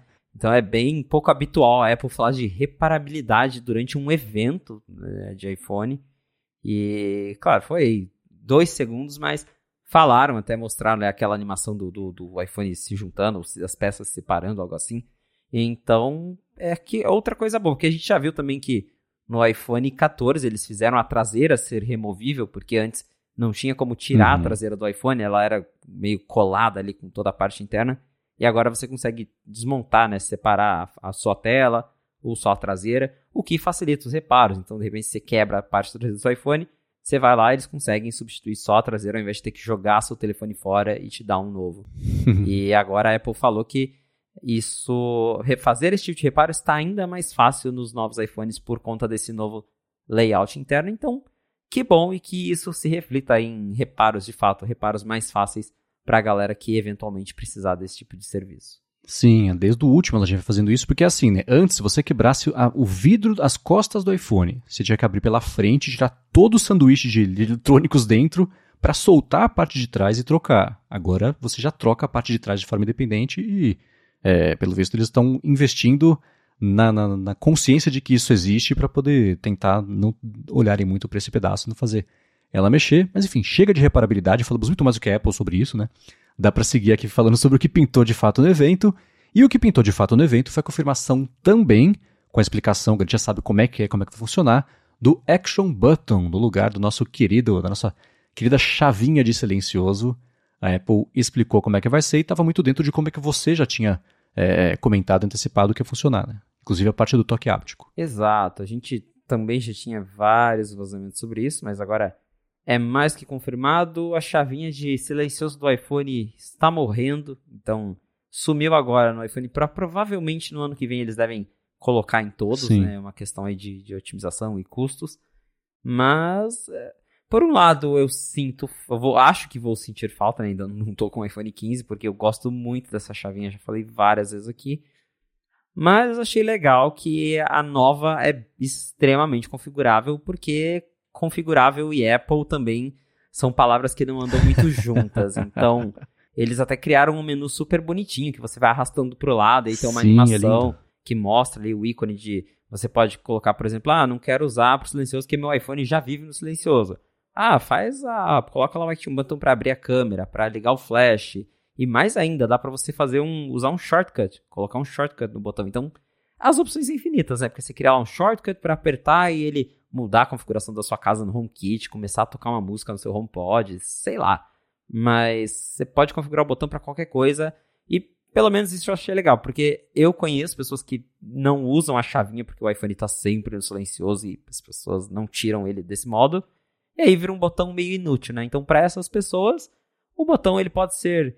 É, ele ganha um propósito diferente e isso ficou bem legal. E aí tem toda a questão dos dos feedbacks e eu vi um vídeo bem legal que também vai estar tá lá no 95 Mac depois, aqui o Chance já mandou pra gente ver. Quando você aperta o Action Button, todas as animações referentes a ele saem da Dynamic Island. Então, se por exemplo, você associou a câmera com o Action Button, se você apertar ele, o app de câmera ele abre, ele desce da Dynamic Island. Então, legal. Tudo, tudo aparece ali. Então, ficou bem bonitinho o jeito que eles associaram ali, criaram a, as animações. E também falando sobre o silencioso, nos iPhones 15 Pro, exclusivamente neles, vai ter um botãozinho do silencioso na central de controle para caso você tire o, o modo silencioso, colo coloque ele outra função no botão, você vai poder alternar isso na central de controle daí. É, para quem tem um iPad, coloque e tira do travar de virar isso. quando você vira de orientação, vai ser o mesmo workflow, né? Que você internaliza isso, dá tanto trabalho quanto, só que um pouquinho mais do que ativar ali a chavinha física. Conceitualmente é perfeito que, atualiza, que a animação da ativação do botão que é dinâmico saia da Dynamic Island. Achei ótimo isso, não sabia, muito bacana. E isso é. Eu lembro quando saiu o Touch ID, e até acho que teve algum telefone Android que tinha isso. Você poder cadastrar diferentes dedos para abrir diferentes aplicativos. Eu sempre achei que isso era uma ótima ideia para fazer para iPhone. Agora é quase isso, né? Se você pode, se quiser cadastrar é, é, o, e você falou dos do shortcuts, ao invés de abrir o aplicativo de câmera, abre o aplicativo de câmera favorito seu, que é diferente do nativo, enfim, começa um timer, sei lá, né? O é o limite agora. E que bom que isso está chegando, porque não é a Apple que a gente conhece. Esse tipo de flexibilidade sem asteriscos, né? Ah, o Action Button vai mudar, é isso, só que só pode fazer com apps nativos, sei lá. Com shortcuts e acessibilidade não vai ser exatamente assim, né? Exato. As opções vão ser bem grandes, então é um recurso que, de novo, é uma coisa pequena, né? Acho que não é algo que vai convencer muitas pessoas a comprarem um iPhone só por causa disso, mas parece ser bem bacana. É isso aí. E uma coisa também que gera especulação e que a Apple detalhou foi o processador A17 Pro, Pro em maiúsculas, que tem arquitetura na fabricação, processo de 3 nanômetros, e com isso ele ganhou um núcleo a mais de GPU, manteve os, de, os seis núcleos de CPU com dois de eficiências, quatro de trabalhos normais, né? Então, é, é, e permitiu. Essa é a parte, eu não sei você, mas para mim é a minha hora de falar: putz, será que rola uma aguinha, um pip break? É. Aí começa a mostrar os jogos, o ray Sim. tracing e o frame rate. E a hora que eu vejo o jogo é exatamente igual, pro meu olhar, ao Infinity Blade do iPhone 3G, que está, ó, a aguinha. Ó a partícula, ó a fumaça, ó a explosão, olha o reflexo. Bacana, podemos seguir em frente já, entendi, né? Exatamente Mas enfim, tá melhor. Para quem curte, maravilha. Exato. Eu também tenho a mesma sensação que começa com demo de jogo, eu já deixa eu buscar a aguinha ali no banheiro, porque é para eu para mim é a mesma coisa, porque a Apple tenta, claro, tem, a gente sabe que tem público, mas é, ah, o iPhone agora é perfeito para jogos, mobile, não sei o quê jogos mobile, jogos mobile. Eles não vão ter gráficos de, de um jogo de, de PS5, de Xbox. Por mais que tenham melhorias e que legal que tenha melhorias, mas é, eu tenho a mesma sensação. Eu, eu vi ali os gráficos que a Apple mostrou, eu fiquei, já não é assim, já, já não é assim. Tem uns melhores na App Store hoje em dia, é, inclusive. exato, parece que eu já vi umas coisas melhores, né? Então, sei lá, eu acho umas demos meio estranhas. Mas é um chip feito em 3 nanômetros, então a boa notícia é que 3 nanômetros consomem menos energia do que 4 nanômetros, então a gente tem um chip mais eficiente que deve resultar em menos consumo de bateria, o que é uma ótima notícia para todo mundo. Achei curioso eles chamarem de A17 Pro, então, porque até então a, a nova lógica que a gente estava acompanhando era o iPhone Pro ganhava um chip novo, mas que era A16, e aí no outro ano esse mesmo chip vem para o iPhone baratinho, né? Então, que é no caso o iPhone 15 esse ano ganhou o A16 do 14 Pro. Só que agora que virou. Bionic. Pois é, só que agora A17 Pro. Então quer dizer que o iPhone 16 vai ter um A17 não Pro? Então, hum, já, já vai ter Bionic, certeza. me acendeu esse alerta aí, então provavelmente a Apple vai. Isso já acho que é um grande indício, né? Ela ter escolhido o nome Pro para esse chip é um indício de que ela pretende diferenciar cada vez mais os chips entre linha Pro e não Pro por conta de custo. A gente sabe que ela está fazendo isso para é, otimizar custo, teve escassez de chip, chip ficou mais caro, então ela destina os chips novos para os modelos Pro e os modelos não Pro ficam com o que tem, né? No caso, ela está colocando os chips do modelo Pro do ano passado, mas tá aí também. É, não deve ser uma coisa em termos de velocidade bruta. O A17 não chega a ser algo gritante que você vai vai mudar a forma como você usa o celular, mas é para quem tem os joguinhos, para quem edita vídeo no celular, é, deve ter aí algumas melhorias e quando fica mais rápido é melhor que nada também hoje em dia, né? Porque a gente chegou num patamar em que nem dá para esperar mais do que a gente tinha alguns anos atrás, que de um ano para outro o celular ficava 50, 100% mais rápido. Hoje os avanços são mais discretos, são mais focados em eficiência. O próprio A16 ele é, é quase nada mais rápido do que o A15. E agora a Apple não só trouxe um chip que é um pouquinho mais rápido, como também é mais eficiente no consumo de energia. É, né? E também no processador, foi aí que a Apple justificou a diferença entre o USB-C de um para o outro, porque esse ela falou que direto no chip tem um controlador de USB que habilita o suporte ao USB 3, que aí sim, se você tiver o cabo, vai dar suporte até é, 10 GB por segundo de, de, de, conectividade, que é mais próximo aí do que 10 gigabits por segundo né, de conectividade, que é mais próximo do que o pessoal esperava é, do que os 480 megabits que se mantiveram lá do Lightning para o USB 2 com os iPhones não Pro. Mas de chip, acho que foi basicamente isso. Achei uma, uma coisa engraçada que eles colocaram uma mulher chamada Fish para falar negócio da água num dos jogos lá. Eu dei risada e segui em frente. É, e aí chegou a parte de falar sobre as câmeras. E essa sim teve um pedacinho que me surpreendeu, que foi de como é que funciona a câmera periscópica, que ela é um pouco diferente do que eu tinha visto de explicações, expectativa do mercado, que virou a minha também, de que a luz bateria num 45 graus, a hora que entrasse na câmera, desceria e bateria num outro 45 graus para encostar no, no sensor. Usaria verticalmente um espaço vazio ali no iPhone para poder capturar isso com um foco óptico maior. Não é isso, eles apresentaram lá o que eles chamaram de Tetra Prism Camera, algo assim? Isso. Tet, tet, tetra, acho que era isso, né? E eles dobram a luz quatro vezes indo e vindo, mas ainda assim na grossura do aparelho, não é nada vertical, né? Então a luz bate, é refletida ali para frente um pouquinho, para trás um pouquinho, para frente, pá, e bate ali no sensor. E o sensor ganhou também múltiplos eixos para fazer, ele faz até acho que 10 mil microajustes por segundo para né, estabilizar e etc. ali o sensor. E de acordo com a Apple, vai oferecer coisas mais bacanas, incluindo cinco vezes de zoom óptico, que é menos que os seis que eu tinha lido por aí, que chegariam para esse iPhone por conta da câmera periscópica. E eu quero entender um pouco mais a sua impressão, comparando até com o que rola com o Galaxy, dos níveis de zoom que a Apple decidiu oferecer para esse iPhone versus como você acharia que teria sido ideal. É, eu tenho opiniões sobre o, o, que, que a Apple anunciou de câmera. É, sim, teve isso que você falou que é bem interessante, que eles usaram esse esquema Tetra Prism, porque no Galaxy, por exemplo, funciona daquele jeito, daquele jeito tradicional de periscópio, que é uma tecnologia nova, mas que basicamente a lente bate ali e passa reto no, no, até chegar no sensor, né? Tem uma curva, só uma curva, e no caso da Apple ela fez várias, a lente bater ali várias vezes para diminuir, para conseguir colocar o sensor na espessura do celular, provavelmente por conta de otimização de espaço interno.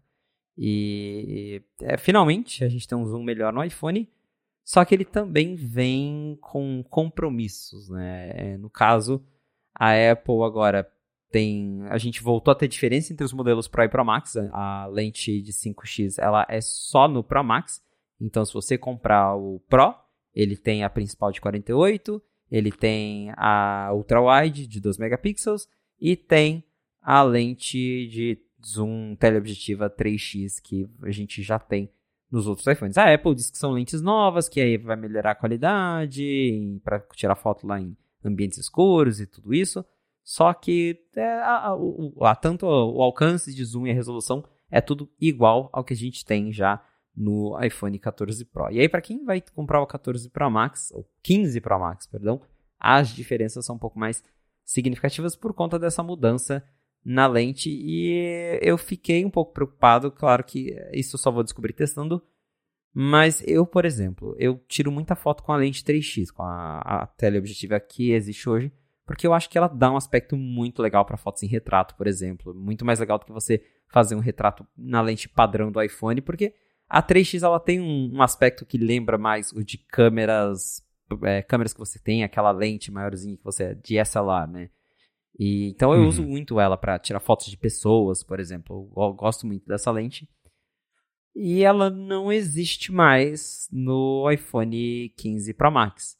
Porque o, a Samsung, por exemplo, ela tem a lente normal, a lente ultra-wide, a lente tele 3x e a lente zoom, o periscope de 10x.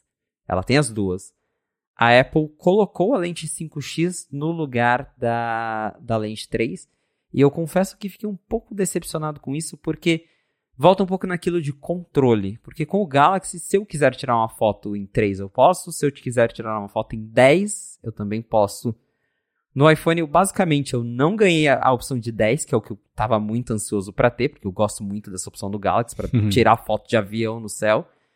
E eu perdi a lente 3x, que eu também gosto muito de usar. Então, eu quero ver como é que vai ser usar essa lente 5, porque é um meio termo né, entre 3 e 10 no dia a uhum. dia, uhum. porque o, a única opção agora é, você tem a ultra wide, a normal. Se você quiser dar um zoom um pouquinho só, um pouquinho só de zoom, você tem o recorte digital de 2x lá em 48 megapixels, que é aquele mesmo esquema do, do iPhone 15 normal, porque ele não tem uma lente zoom de verdade. E aí acima disso, você pula de 2 digital para 5 óptico, é uma distância muito grande. E só que também o 5 da Apple, né, que é novidade no iPhone, já não é mais novidade para toda a indústria, né? Porque acho que o Pixel já tem zoom de 6, 7 vezes, a Samsung já está em 10 com digital de 100. Então, para quem está no iPhone, é uma novidade legal, mas eu tenho essa preocupação de como que ah, vai ser isso de perder uma lente que eu uso muito em troca de uma outra lente que eu nunca usei. E essa decepção, de certa forma, em, esperar que a Apple fosse entregar pelo menos o que as outras marcas já estão entregando. Claro que tem um, um outro lado de ver isso, que, por exemplo, a questão de ah, a Apple usou o Tetra Prism, que diminui o sensor para ele caber ali, então ela conseguiu fazer um zoom melhor, mas não é, por ser um sensor menor, não é o zoom que a Samsung tem. E ela também destacou que esse sensor ele tem abertura de 2.8 e comparando com o da Samsung, que acho que é 4 ponto alguma coisa, ou seja, é, tirar fotos com a lente periscope na maioria dos celulares que tem esse, esse, recurso é muito desafiador em ambientes escuros, porque a abertura é muito uhum. pequena. E a Apple reforçou isso, que o sensor deles, o periscope deles, tem uma abertura de 2.8, que é, ainda assim não é tão grande quanto 1.6 que você tem na lente principal, mas já melhora muito para você dar zoom em lugares um pouco mais escuros. Então, a Apple fez as escolhas dela e agora resta a gente ver na prática se essas escolhas que ela fez é, de fato são interessantes, são válidas ou se vão deixar algumas pessoas na mão. Então, estou dividido. Estou feliz porque o iPhone vai ter um zoom melhor, mas dividido porque eu acho que esperava um pouquinho mais ou pelo menos que a Apple tivesse adicionando mais uma lente ao invés de simplesmente trocar uma pela outra. É, uma coisa que eu sei que confunde muita gente, então acho que vale sempre citar, porque pelo menos uma pessoa vai aprender uma coisa nova hoje, é o lance de, de dizer que a abertura é maior. Você fala, ah, de 4 ponto alguma coisa, depois a de 1.2 é maior. Em fotografia, quanto maior é a abertura que a gente fala, menor é o número absoluto, né? Então você uma de 1.8 e de 1.6, a de 1.6 fala que a abertura é maior do que 1.8, é o contrário, né? Então é uma coisa que confunde um pouco é, o pessoal. Posso até ter me badando para explicar, mas eu deixo na descrição aqui o link para quem quiser se aprofundar nisso. Mas é, escutando o que você disse, até refletindo sobre o que a gente tem visto nos últimos anos sobre as possibilidades e capacidades do iPhone, parece que a Apple está investindo muito no que, ao meu ver, também eu sei que é o seu ver, nas coisas erradas. Né? Você tem, por exemplo, ela investindo demais no lance da captura e da precisão das cores captadas, que eu não sei para quê, porque depois ela destrói isso no pós-processamento, versus os investimentos das outras empresas em potência e alcance e o zoom e etc. É, parece que a Apple, ao invés de investir nisso, investiu nessa precisão da captura por muito tempo, investiu muito dinheiro nisso. E, bom, tem coisas bacanas. Ela falou, na verdade, são sete lentes, que você tem a macro, tem a de 13mm, tem a de 24, 28, 35, 48 e a de 120 agora no Pro Max. Então isso é, tudo é tecnicamente muito bacana, mas no dia a dia, no uso comum das pessoas, no normal assim, ah, tem mais um? Ah, tem até 5. Putz, o Samsung tem 10, é bem melhor. Então, é, não, até você explicar por que que talvez assim, a pessoa já se decidiu se ela quer comprar ou não, né? Então tem bastante, não é nem um pouco, tem bastante disso aí. É, mas ainda assim, é, é, eu fico curioso para ver o que, que os aplicativos de terceiros vão fazer, que eles tendem, eles têm acesso à câmera e liberam mais controles, etc. Você tem, por exemplo, o Obscura que acabou de ser atualizado e certamente vai ganhar coisas novas também. Tem o Halide também, que é no pessoal aí que faz muito tempo, sempre ganha prêmio de experiência bacana de câmera. Uma coisa que não passa a anos luz do meu dia a dia, que eu achei super interessante, é a capacidade de você filmar e armazenar já direto em drives externos para fazer até capturas em 4K 60. Se eu entendi direito é isso, eu achei isso, super bacana. É Se não for mesmo. isso, deve ser mais bacana ainda. então, beleza. né? Então, isso tudo é legal. E uma coisa que a gente tinha especulado já que poderia acontecer, né? Eu lembro que eu falei no DT e falei aqui também. Não, iPhone novo certeza vai ter coisas voltadas para geração, consumo de conteúdo do Vision Pro. Apareceu, né? Que é aquele spatial video, que é a gravação com duas lentes para você ter profundidade mesmo, né, o 3D de verdade, assim como os nossos olhos capturam as coisas, cada um com um ângulo de visão, a hora que você junta você tem a tridimensionalidade, com as câmeras vai ser a mesma coisa, para depois, usando o Vision Pro, você ver os vídeos capturados a partir de agora, não vai ser retroativo, né? Mas com as duas lentes ao mesmo tempo para poder separar uma coisa da outra, o fundo do sujeito ali da foto, do vídeo, na verdade, né? E ter a profundidade que eu achei bem bacana. É, isso do Vision Pro também já é algo que eu não que eu esperava, mas que já imaginava que faria sentido ter algo assim. Achei até que vem mais rápido do que o que eu tava, porque eu imaginei, sei lá, a Apple vai deixar isso pro iPhone 16 e agora com 15 Pro, ela já se antecipou e os vídeos gravados com ele já estarão todos prontos para serem assistidos dessa forma mais imersivo, que é até curioso, porque a Apple mostrou, né, o, ela mostrou o vídeo espacial né, da, na demo da Keynote, mas ela não falou como que gravava, como fazia, e agora tá aí, você precisa ter um iPhone 15 Pro para você gravar esse tipo de vídeo e é, provavelmente daqui a uns anos todos os iPhones vão fazer isso para justamente quem tem lá o Apple Vision Pro ou o Apple Vision normal que vier no futuro conseguir aproveitar esse tipo de recurso. Mas é, em geral é o que a gente, de novo, já esperávamos, porque teve a lente zoom óptico com 5x no Pro Max, o Pro normal continuou com câmeras bem parecidas com o que já tinha. A Apple falou ali por cima que melhorou o pós-processamento, que fotos noturnas estão melhores, que o HDR ficou mais inteligente, que a gente também já fica curioso para testar, né? Porque Apple Smart HDR, a gente sabe como é que é. Mais inteligente para quem? Exatamente, né? Vai, vai apagar mais janelas, né? Fica aí o, Defina inteligência. o, o questionamento, a gente fica nervoso. Mas é, o que você falou é bem válido, é bem o que eu penso também. Porque sempre que tem novas câmeras, eu penso, o que, que sei lá, o Halide vai fazer com esse tipo de coisa, né? Porque para quem gosta muito de fotografia, o app de câmera da Apple tá bem limitadinho e a gente acaba partindo para outros apps. Eu sou uma dessas pessoas, eu gosto de usar apps de terceiros para tirar minhas fotos.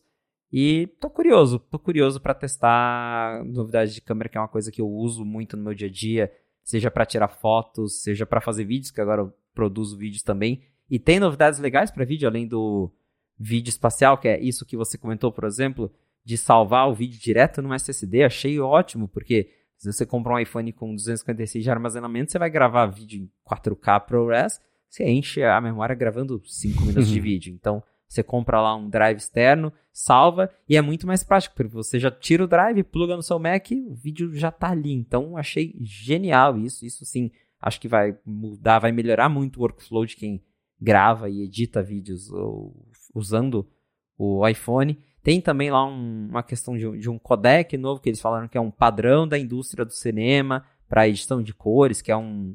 Qual, qual, quando a gente tira uma foto em RAW, ele, ah, vem aquela foto lavada, porque na verdade ela não ela tem todas as informações ali para você editar do seu jeito.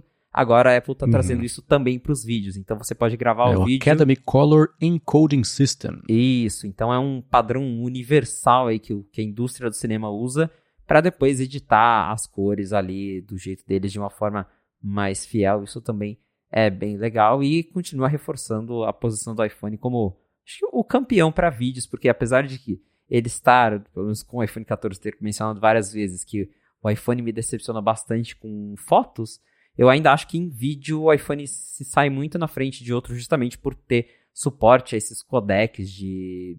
É, porque são padrões da indústria e que concorrentes ainda não suportam ou suportam de um jeito muito errado. Então, pelo menos em vídeo, parece que a Apple vai continuar liderando por mais um ano com o iPhone 15 Pro. É, eu, uma coisa, um ponto sobre o Spatial Video que eu acho interessante pontuar e deixar a dúvida para o pessoal, e até se você também quiser apurar isso aí, se vai ser, porque a Apple falou, isso vai chegar mais para o fim do ano, não vai ser agora, né? É, a tempo do lançamento do Vision Pro, óbvio, mas vai ser um modo de captura ou os vídeos vão ser capturados assim daqui para frente? Porque é o seguinte, né? Eu não pretendo comprar o Apple Vision Pro. Nem o 2, nem o 3. Quando sair um Apple Vision Air 5, talvez eu compre. Nesse intervalo eu vou ter gravado um monte de vídeo. Vai ser muito legal se eu puder voltar e ver esse monte de vídeo que eu gravei entre amanhã e o lançamento do Apple Vision Air 5 e poder explorar isso tudo em 3D.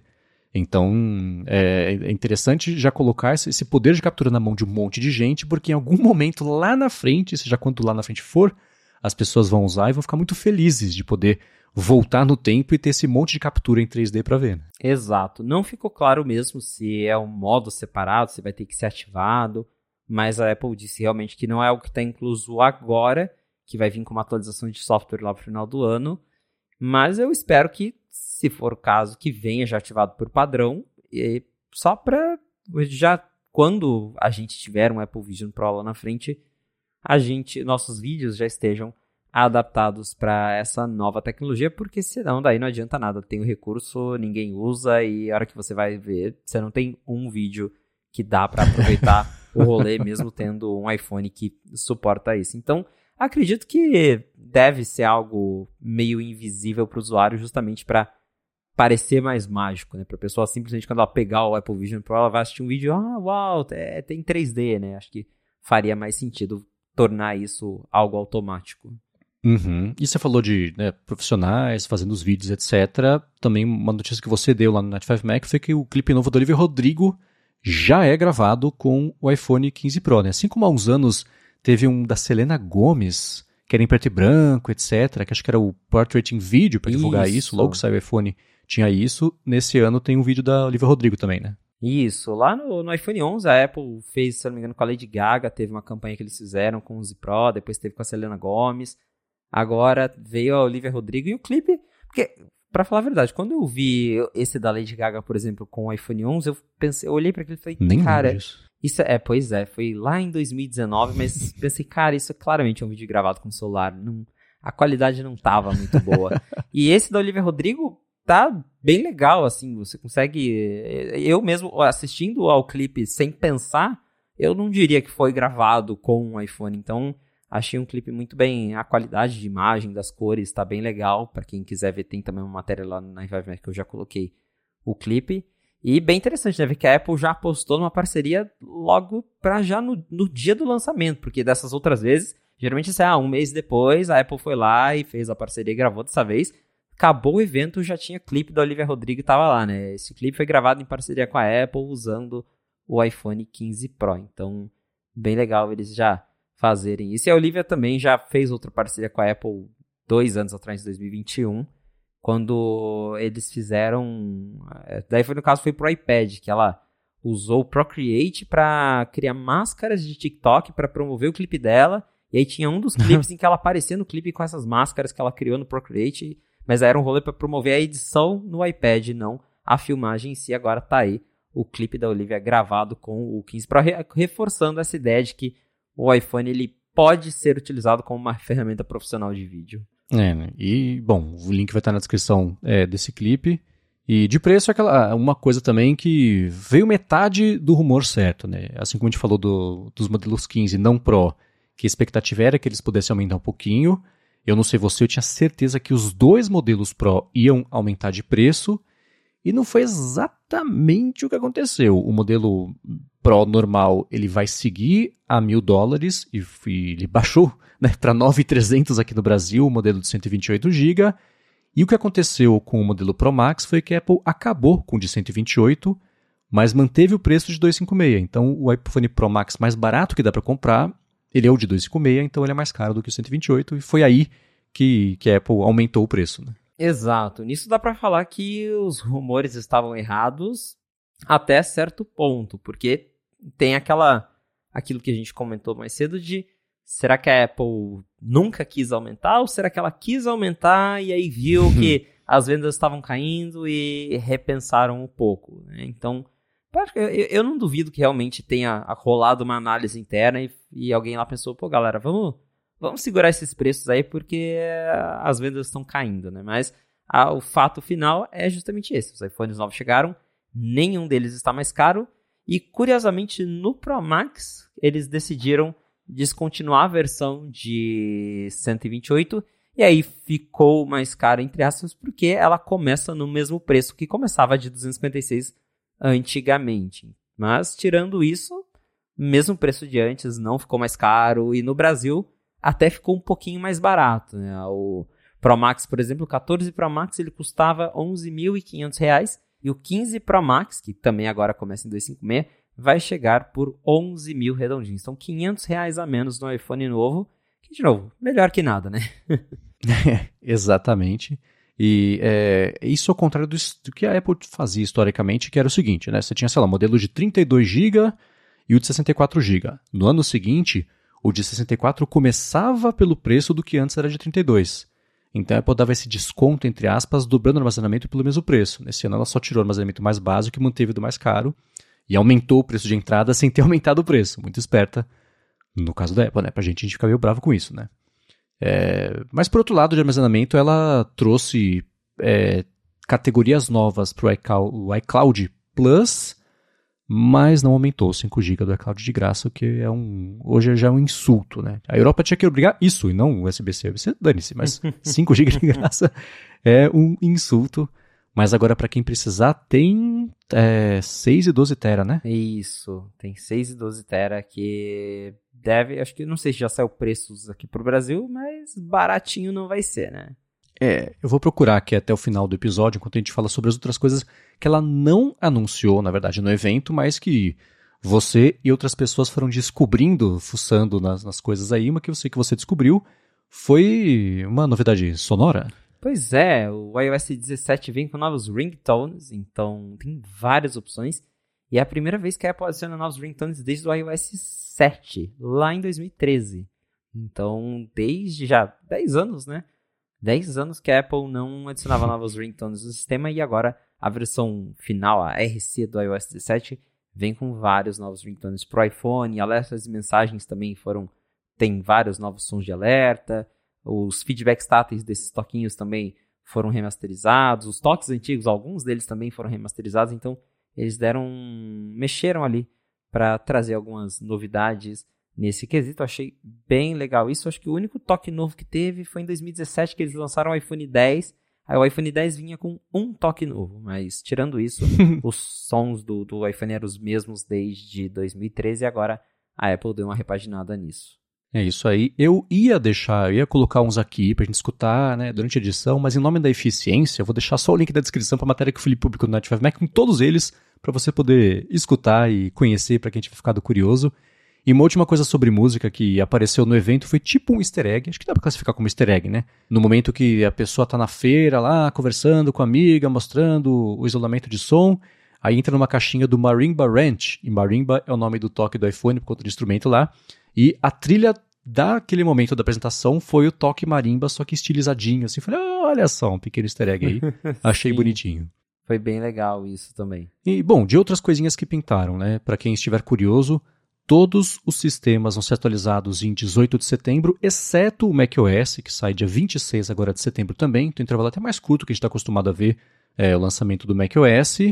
É, mas ela dá de um lado e tira do outro, né? Ela vai descontinuar tanto o MagSafe Duo quanto um bando de modelo de iPhone. Né? Então, o MagSafe, eu fiquei bem surpreso, porque eu tava na expectativa de que a Apple ia atualizar o MagSafe Duo com SBC, porque eu tenho o MagSafe Duo e eu também tenho uma MagSafe Battery. E a Apple descontinuou os dois. Ela descontinuou o MagSafe Battery e o MagSafe Duo. Não tem versão com SBC e ela também vai parar de vender as versões com Lightning. E ao mesmo tempo não chega a ser uma surpresa, porque o MagSafe Duo, por exemplo, se você voltar alguns anos, sempre tinha uma matéria, ah, o iPhone 13 não encaixa certinho no MagSafe Duo porque a lente da câmera cresceu.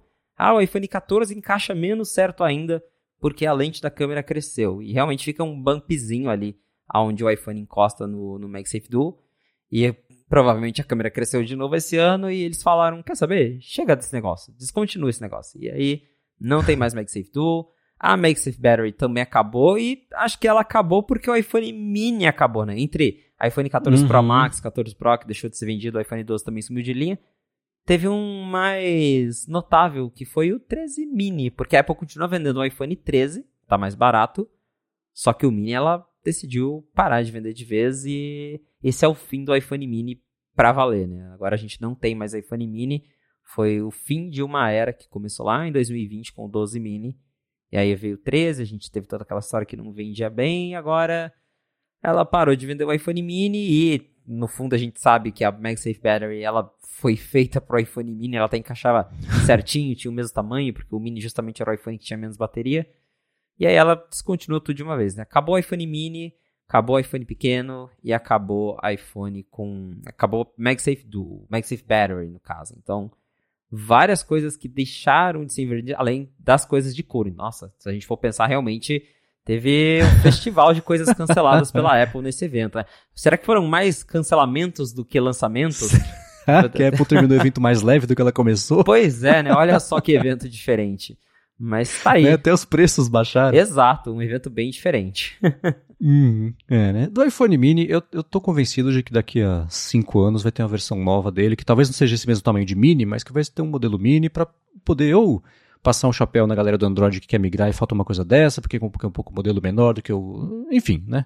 É, deve ser o fim com asterisco também do iPhone mini, mas essa, esse capítulo do mini, esse sim, se encerra, assim como se encerra esse episódio aqui, né? Uma coisa que eu contava que a gente ia falar, que além dos AirPods Pro serem atualizados para o USB-C, que os acessórios, né, trackpad, teclado, mouse iam ser. Não, só os AirPods Pro foram, mas pelo menos os AirPods Pro foram. Olha só. Né? Exato. Né? Os, os earbuds a Apple atualizou também para USB-C. Então, pra galera old né, school. quem apostava que aparecia earbuds no evento, a imagem deles ali né, no evento da Apple, mas isso aconteceu. De qualquer forma, para quem quiser encontrar os links do que a gente comentou aqui ao longo do episódio, vai em gigahertz.fm barra a fonte barra 64 ou dá uma espiada nas notas aqui do episódio. Lembrando que comentários, dúvidas, reações, mandem pra gente gigahertz.fm barra feedback. Muito obrigado a ExpressVPN pelo patrocínio do episódio de hoje. Obrigado à galera do review, da avaliação, da recomendação que ajuda cada vez mais aqui a fonte cada vez mais longe. E a você, Felipe, por nos ajudar a entender o que diabos aconteceu para acabar o evento mais leve do que começou no evento de hoje. Valeu, Marcos, e obrigado, audiência, por ter ficado com a gente até o final de mais um episódio do A Fonte. Se você quiser me encontrar nas redes sociais pra gente bater um papo, é só me procurar por arroba felipe.expósito.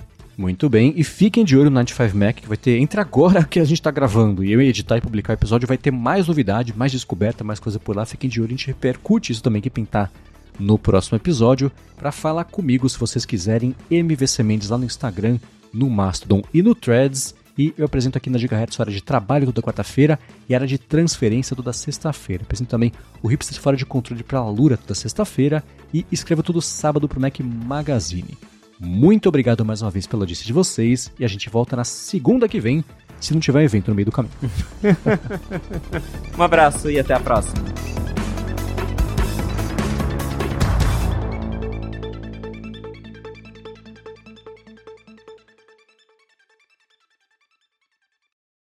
Gravando.